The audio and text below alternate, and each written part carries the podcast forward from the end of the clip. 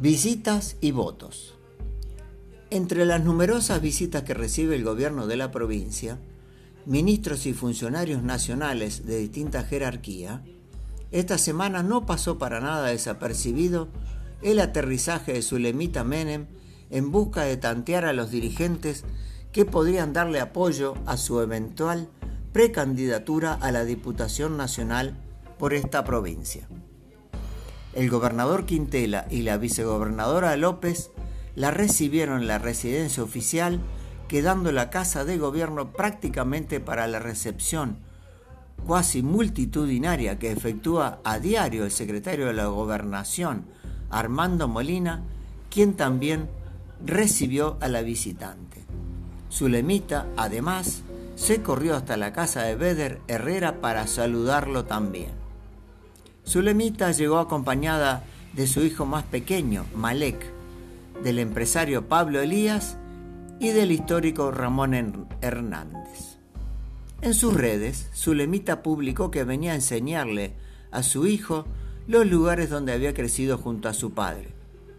Hasta la revista del corazón, Caras, lo informó como las nostálgicas vacaciones de la empresaria, porque también fueron a Nillaco, a la Rosadita, obviamente, donde fue recibida por el intendente del Moral y otros dirigentes locales.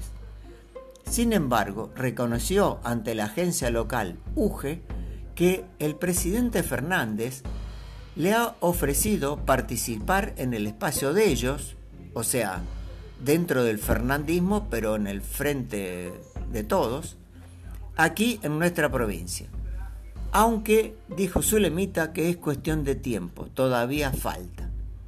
Bien asesorada, Zulemita se diferenció tibiamente de Alberto Fernández, diciendo que tiene algunas diferencias de pensamiento con él, y ensalzó a Cristina Fernández. Con la doctora Fernández de Kirchner, dijo Zulemita, tengo más que palabras de agradecimiento por el cómo se comportaron por el momento que nos tocó duro vivir eso se va más allá de la política. Obviamente que con su sola presencia en La Rioja, Zulemita hizo estallar el debate sobre si puede o no ser diputada por una provincia donde no vive hace mucho tiempo.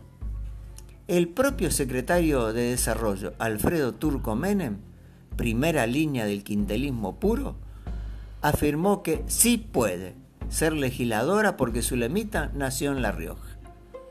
Y el turco tiene razón. El artículo 48 de la Constitución Nacional reza textual. Para ser diputado se requiere haber cumplido la edad de 25 años, tener cuatro de ciudadanía en ejercicio y ser natural de la provincia que lo elige, o con dos años de residencia inmediata en ella. ¿Cómo se ve la conjunción o la salva a su lemita? La incluye porque si hubiera sido y con dos años, no podría ser diputada. ¿Qué más le faltaría para ser diputada riojana radicada en Buenos Aires? Votos, fue la lacónica respuesta que puso una conocida justicialista en sus redes.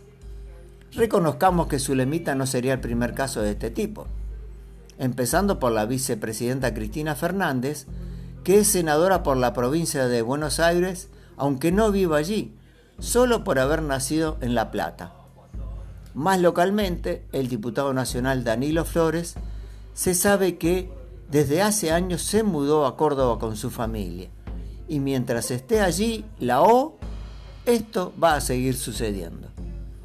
Seguramente no le va a ser fácil ser candidata a Zulemita porque la lista riojana es escueta y tiene que ser encabezada por una figura atractiva porque en las elecciones de medio tiempo los líderes no están en primera línea. Es cada vez más fuerte el rumor de que Gabriela Pedrali, otra alter ego del gitano Quintela, sería la carta fuerte. Estuvo en Buenos Aires desde el pasado lunes, donde pudo ver al presidente Fernández. Por supuesto que en el malabarismo de la política todo es posible y tiene justificación. Ya sabemos, por experiencia, que hasta que no esté la lista convalidada por la justicia electoral, nada es definitorio. La otra visita que se destacó en la semana es la del rector Caminoa a la Universidad de Chilecito, cuyo rectorado, en edificio y locación, separado del sitio educativo en sí, fue ocupado por los empleados administrativos ante las actitudes desmedidas del mandatario.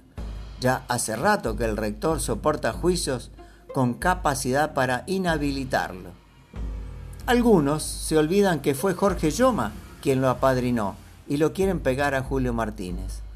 Hay un manto de mudismo en el alumnado, en el profesorado y en las capas profesionales de la sociedad chileciteña.